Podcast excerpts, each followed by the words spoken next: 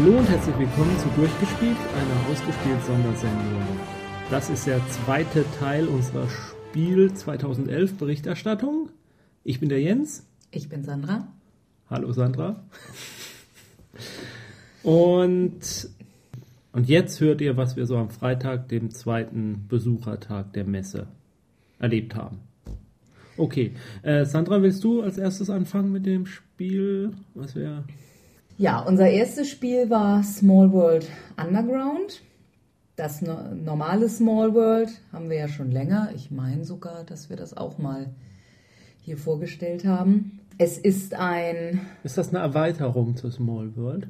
es ist eine Standalone-Erweiterung. Ah, Allerdings ähm, gibt es so ein kleines Kit bestehend aus ein paar Kärtchen, was, das haben wir uns aber noch nicht weiter angeguckt, ähm, was das, ähm, was einen dazu befähigt, beide Spiele zusammenzuspielen. Also weil das normale Small World spielt ja über der Erde und Small World Underground, wie der Name sagt, unter der Erde. Small World nochmal kurz erklärt, ist ein ist grundsätzlich schon mal humorig angelehnt und man, also man spielt immer ein Volk.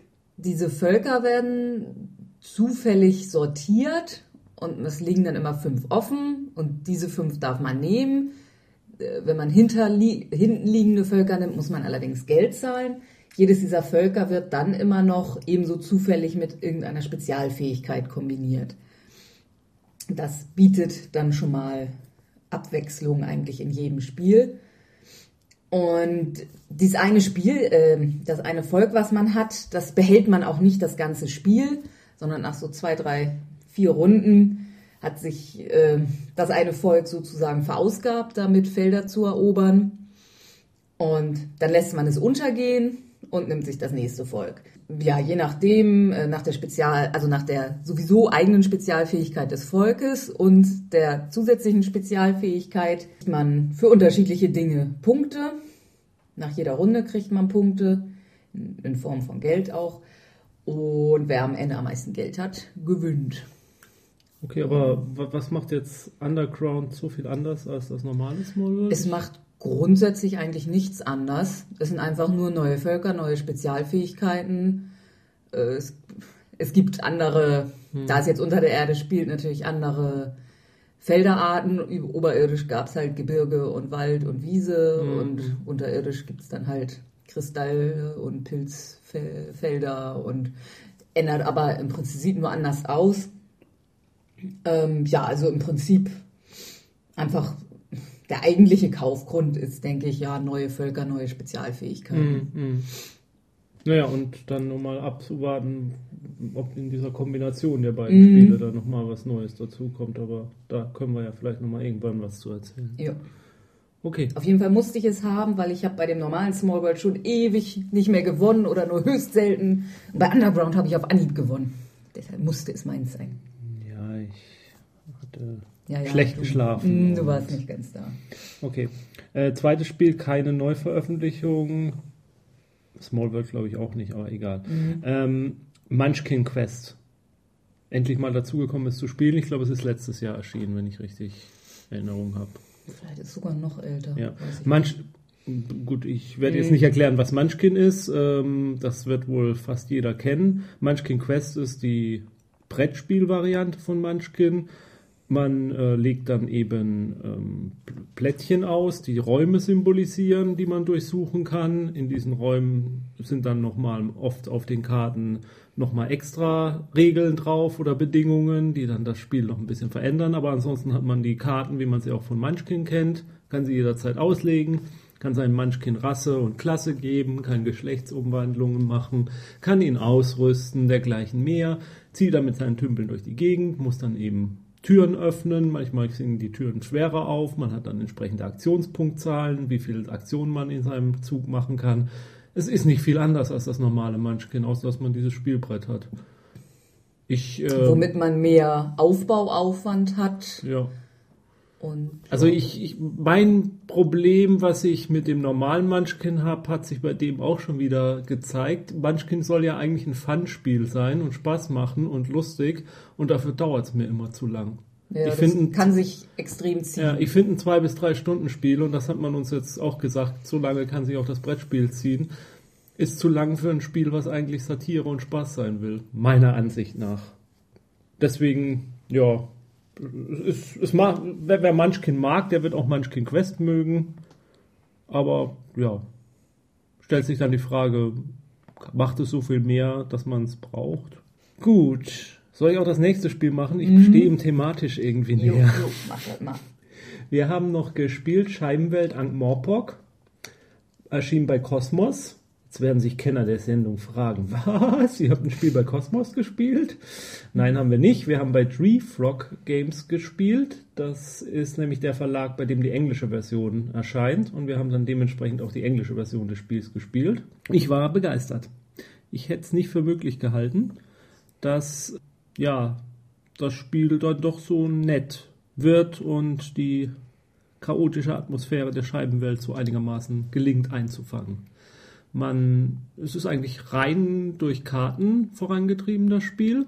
Äh, auf den Karten stehen dann auch immer genau drauf, was man jetzt zu tun hat mit der Karte. Man kann jede Runde dann eben nur eine, immer wenn man dran ist, eine Karte ausspielen. Es sei denn, die Karte, die man ausspielt, erlaubt es einem noch mehr Karten auszuspielen. Und es geht eigentlich darum, jeder Spieler hat eine bestimmte Rolle. Haben wir, glaube ich, haben wir eigentlich aber auch in der Vorberichterstattung schon erklärt. Äh, jeder Spieler verkörpert eine eigene Rolle, hat eigene Siegbedingungen, die sind geheim. Und ähm, was bei unserem Probespiel, was wir mit zwei, äh, zwei weiteren Spielern gespielt haben, was da dann am Ende sich ganz gut rausstellte, nur weil man seine, also die, das sind nicht Siegbedingungen, die man erfüllen muss, sondern es sind Bedingungen, mit denen man das Spiel beendet. Also jeder, wenn, wenn einer der Spieler seine Bedingungen erreicht, deckt er das auf, dann ist das Spiel beendet, dann wird aber erst gewertet. Und also muss nicht der Spieler der Sieger sein, der das Spiel beendet. Bei uns war das zum Beispiel so der Fall, dass eben derjenige, der das Spiel beendete, der als letzter da, glaube ich, durchs Ziel gegangen ist. Und wir haben eben dabei festgestellt, dass also manche Sie äh, Schlussbedingungen äh, sind deutlich einfacher eigentlich als andere. Ja. Aber wenn man dann nur dieses Ziel verfolgt, macht man vermutlich nicht besonders viele Punkte. Mhm. Und die Schlussmachbedingungen, die schwieriger zu erreichen sind, das sind dann aber auch die, die einem automatisch eigentlich eine Menge Punkte bringen. Mhm. Das ist so das, was wir festgestellt haben. Und also das war dann halt, das haben wir dann halt eigentlich erst gemerkt, als wir schon fertig waren, dass es eben nicht sinnvoll ist, sich absolut nur auf seine mhm. Schlussmachbedingungen zu konzentrieren. Ja. Ich fand die, die, die Zeichnungen auf den Karten sehr schön. Ich glaube, mhm. das war einer der Originalzeichner von Pratchett. Ich weiß aber jetzt nicht welcher. Und was lustig ist an der englischen Version, es gibt keine 8 im Spiel, sondern nur die 7a. Wer Scheibenwelt kennt, weiß, die 8 ist eine gefährliche Zahl. Und äh, ich habe aber gerüchteweise gehört, in der deutschen Version soll dann die 8 drin sein. Also da gibt es keine 7a, was ich ein bisschen schade finde. Aber das ist nur ein bisher unbestätigtes Gerücht. Wir haben uns die deutsche Version gekauft, aber noch nicht geöffnet. Wir könnten es also relativ leicht herausfinden. Ja, wir, wir, lassen das jetzt nochmal offen. Mhm. Nee, wir lassen es zu. Schenkelklopf. Okay, äh, nächstes Spiel. Oh, ja. Da überlasse ich dir gerne die Erklärung. ja, das Spiel nennt sich Confusion Untertitel Espionage and Deception in the Cold War von Stronghold Games. Äh, das wäre fast auf unsere Vorstellungsliste gekommen oder eigentlich war es schon drauf. Also es war auf meiner drauf und ich habe es im letzten Moment rausgestrichen, weil ich dann dachte, ah nee, die Regeln sind mir doch irgendwie zu unverständlich. Ich kapiere es, glaube ich, doch nicht so richtig, was das Spiel will und habe es dann für ein etwas einfacheres Spiel geopfert. Ja, ich gestehe. Also, wobei die Regeln eigentlich gar nicht so kompliziert sind. Es ist etwas sehr gewöhnungsbedürftig und äh, es ist in, in dem Moment, wo man nur die Anleitung liest und es nicht vor sich hat, ist es vermutlich schwierig. Aber wenn ja. man das ganze Spiel hat und das alles dazu sieht, also. Ja, dann versuch dein Glück mal. Ja. Das Spiel findet statt auf einem Schachbrett und jeder hat eben auch seine Figuren. Das wird annähernd so aufgestellt wie bei Schach.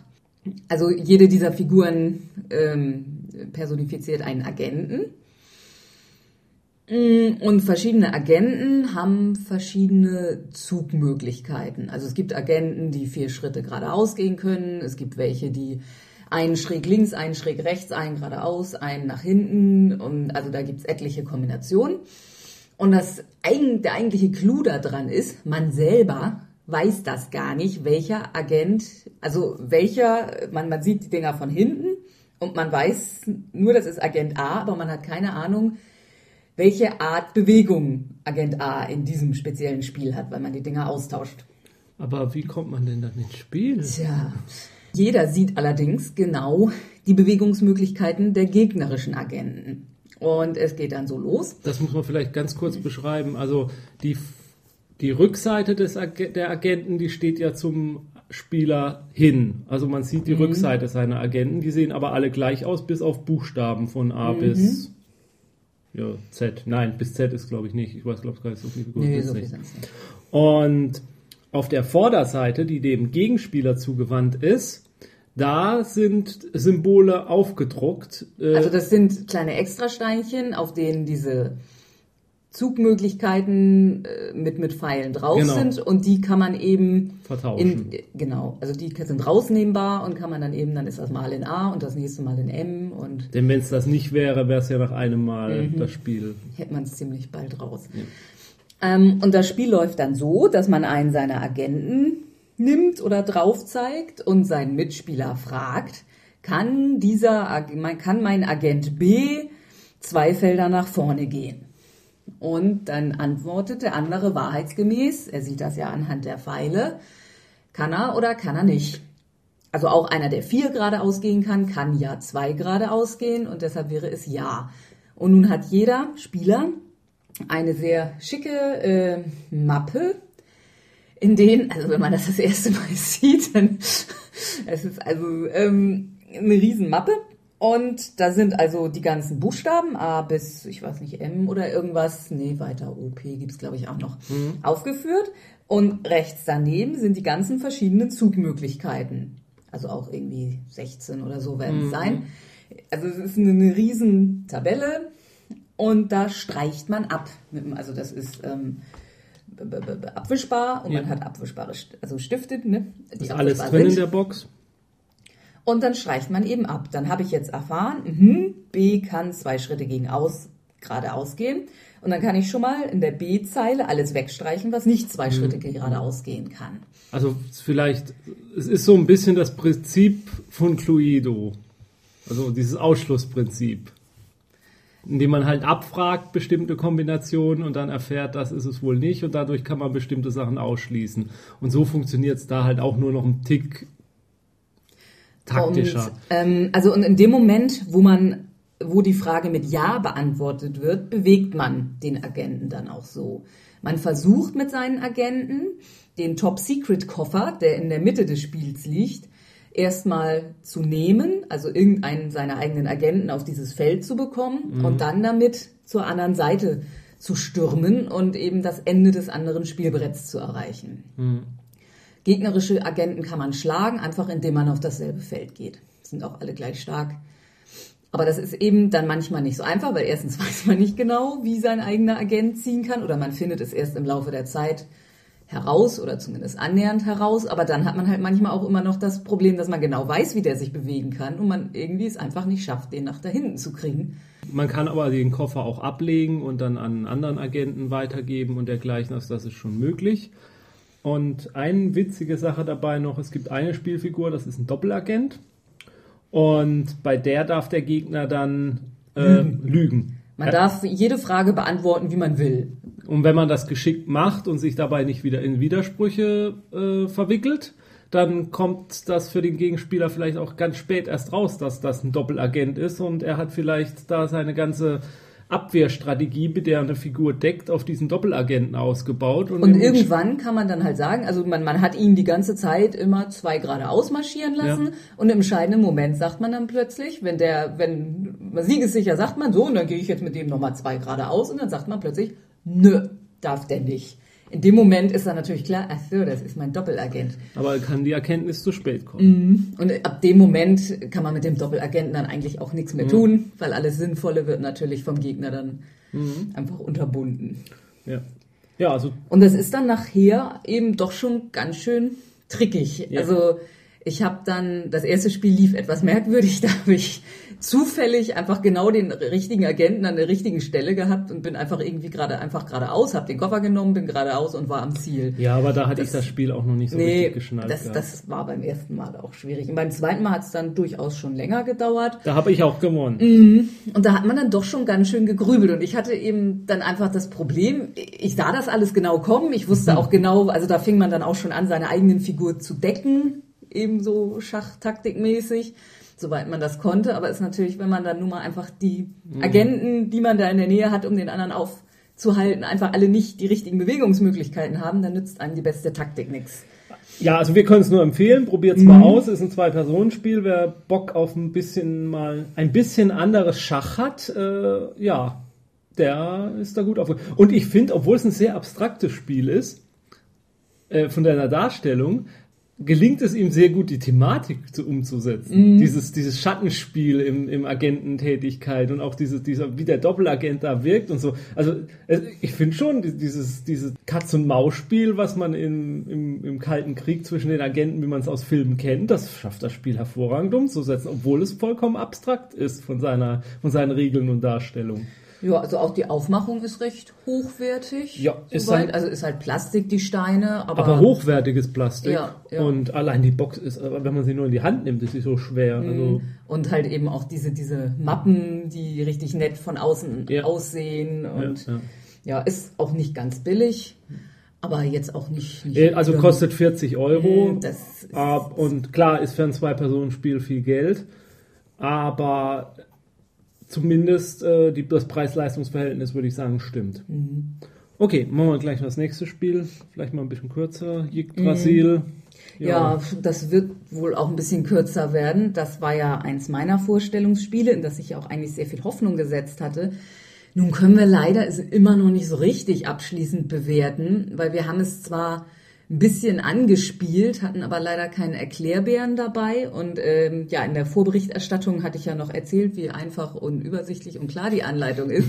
Beim Versuch, es zu spielen, hat man gemerkt, mein Gott, ist das eine grottige Anleitung.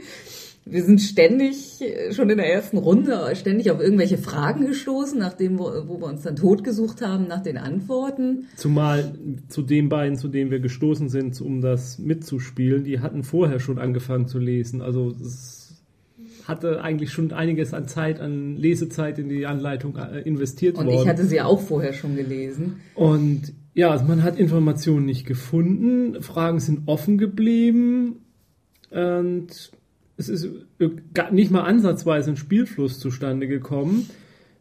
Nee, und Also, für mich war es das schlechteste Spielerlebnis auf der Spiel. Mhm. Aber ich möchte jetzt das jetzt wirklich nicht allein die Schuld sagen, das Spiel ist schlecht, sondern ich wenn man sich richtig die Zeit genommen hat, das in Ruhe alles durchzulesen und, und es vielleicht auch dreimal gelesen hat und vielleicht macht es dann tatsächlich Spaß. ja, vielleicht. Aber also sowas, also das Spielbrett an sich sieht schon sehr schön aus, aber es ist für den Zweck eines Spiels irgendwie auch unübersichtlich. Ja, also ja. da sind ja diese neun Welten des, des Weltenbaums aufgemalt, ich hoffe, es sind wirklich neun, die ja auch dann die verschiedenen Aktionsmöglichkeiten darstellen.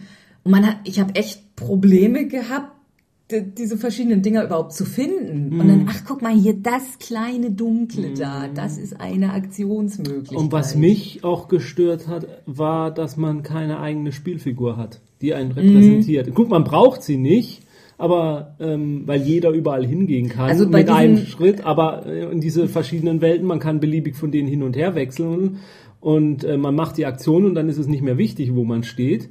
Aber allein um ja, um mich repräsentiert zu fühlen in dem Spiel, bräuchte ich eine Spielfigur. Und das, das keine Man, man ist das, die, diese Art äh, von, man hatte das Spielbrett, da sind neun verschiedene Aktionen und man macht drei, das ist man von anderen Spielen wie Säulen der Erde oder Tribun oder so gewohnt, dass man da dann halt Pömpel hinstellt, wenn man diese Aktion macht. Gut, in dem Oder, oder auch Schatten über Camelot, was ja, Ja, auch so ja. ähnlich ist. Da hat man ja, gut, aber da muss man natürlich auch hin und her reisen zwischen den, ähm, zwischen den Orten und das kostet Zeit und dann kann man nicht so einfach hin und her fliegen. Von daher ist schon klar, warum sie verzichtet haben, aber ich finde es schade, weil, naja. Ja, lassen, la- lassen wir es bei einem. Mhm. Vielleicht ist es ein tolles Spiel, es erschließt sich uns aber nicht. Gut. Äh, letztes Spiel Mhm. war Elder Sign von Fantasy Flight Games. Ist der neueste, das neueste Kind aus der ja, Arkham Horror Brettspielreihe, kann man ja fast schon sagen, die sie haben. Benutzt auch die gleichen Grafiken wie Arkham Horror. Das finde ich auch quasi schon mal einen der Nachteile des Spiels, denn mir geht es zumindest so, dass ich die Grafik, dass ich mich an den Bildern langsam ein bisschen satt gesehen habe, obwohl sie toll gezeichnet sind. Man hat die bekannten Charaktere aus Arkham Horror. Elder Sign ist sozusagen ja, die komprimierte Version von Arkham Horror. Man hat eben kein großes Spielbrett, sondern zieht von Karten, die dann Abenteuer präsentieren. Davon deckt man sechs auf. Und dann geht man halt mit seiner Figur hin, sagt, ich möchte jetzt das Abenteuer bestehen, dann mit bestimmten Würfelmechanismen schafft man das oder schafft man das nicht. Ja. Und es passieren dann auch ähnliche Dinge wie bei Arkham Horror. Man kriegt Belohnungen in Form von Common Items oder Unique Items und man verliert Stamina und Sanity. Wobei die, die Items auch sich in ihrer Funktion nicht unterscheiden. Da ist zwar vielleicht auf dem einen Item eine Maschinengewehr drauf und auf dem anderen Item ist eine Pistole drauf oder so, aber von ihr, in ihrer Wirkung ist es oft nur äh, oft das gleiche. Man kriegt einen extra Würfel dazu zum Ja, Würfeln, ja, es um gibt- eine Aufgabe zu schaffen. Und da ähneln sie sich halt alle. Ja, also Es es ist gibt, wirklich eine abgespeckte Version einfach. Ja, die meisten Karten, die man bekommt, geben entweder den einen oder anderen Bonuswürfel oder heilen ein bisschen. Und das war es auch fast schon. Was ich, also bei Arkham Horror kommt das ja manchmal dazu, wenn man denn lange genug überhaupt lebt, dass man nachher einen riesen Pulk an Karten vor sich liegen hat, also Items, die man überall eingesammelt hat, und dann nachher schon überhaupt nicht mehr durchsteigt und nicht mehr weiß, wo man das noch hinlegen soll. Da finde ich bei Elder Sign ganz positiv, dass man die fast alle eben sofort verbraucht. Die sind nach einmaliger Benutzung weg. Das ist dann auch eigentlich nicht schlimm, weil man laufend Nachschub bekommt, aber dadurch bläht sich das eben nicht so auf und man sieht eigentlich immer ziemlich klar, was man da gerade so hat. Deshalb, ja, wenn ich jetzt nicht schon, schon bergeweise Arkham Horror hätte, würde ich da jetzt vielleicht drüber nachdenken. Und es ist eben, ja, es braucht eben bei weitem nicht diesen Aufbauaufwand. Allerdings ist es doch auch schon wieder mit relativ vielen Kleinteilen. Ja, also, ja. es ist bei weitem nicht so viel wie Arkham Horror, aber wenig ist es trotzdem nicht. Nee. Ja, geht mir genauso. Also ich würde, ja, das ist jetzt eigentlich privat an Sandra gerichtet, aber auch für die Hörer. Ich würde gerne mal wieder Arkham Horror einfach so spielen, muss ich zugeben. Aber das jetzt, dieses Elder Sign, das hat mich jetzt nicht vom Hocker gerissen. Das, das ist nett, ist okay, macht nichts falsch, aber es ist einfach mehr vom Gleichen. Gut. Also wir können eine Sache noch, noch kurz nachschieben. Wir haben in der ersten Sendung gesagt, dass wir Evolution, The Origin of Species gekauft haben, aber noch nicht gespielt. Nach der Aufnahme haben wir es noch ganz kurz völlig übermüdet angespielt und da kam es jetzt nicht so richtig ins Laufen, aber das haben wir seitdem, sind wir auch noch nicht wieder dazu gekommen. Also auch da können wir noch kein wirkliches Urteil zu abgeben. Okay. Ähm, Haben gut. wir noch irgendwas gekauft? Das waren die Spiele. Gekauft haben wir dann tatsächlich noch, äh, wie schon angekündigt, Remember Tomorrow Ah, ja. und The Agency. Wir könnten eigentlich nochmal dem Autor von The Agency den vollständigen Namen nachliefern. Matt McHale. McHale? Wie sprichst du es aus? Finde ich da jetzt auch schwierig. Mackel oder Mackel? Ja, okay. Vielleicht Mackel. Ja, mehr haben wir dann, glaube ich, auch nicht gekauft, ne? An dem Tag. An dem Tag. Das reicht ja auch. Mhm. Okay, dann war das jetzt äh, unser ganz äh, spezieller, individuell gestalteter Freitag auf der Spiele. Was rede ich da gerade? Keine Ahnung. Ich weiß auch nicht, worauf es, ist, hinaus es ist spät am Abend. Von daher, ja, äh, beenden wir das jetzt an der Stelle und äh, beim nächsten Mal den Samstag und Sonntag höchstwahrscheinlich zusammengefasst in einer Abschlusssendung mit Fazit und Fanfaren. Bis dahin, wir könnten das eigentlich mal im Chor machen. Bis dahin, spielt schön weiter.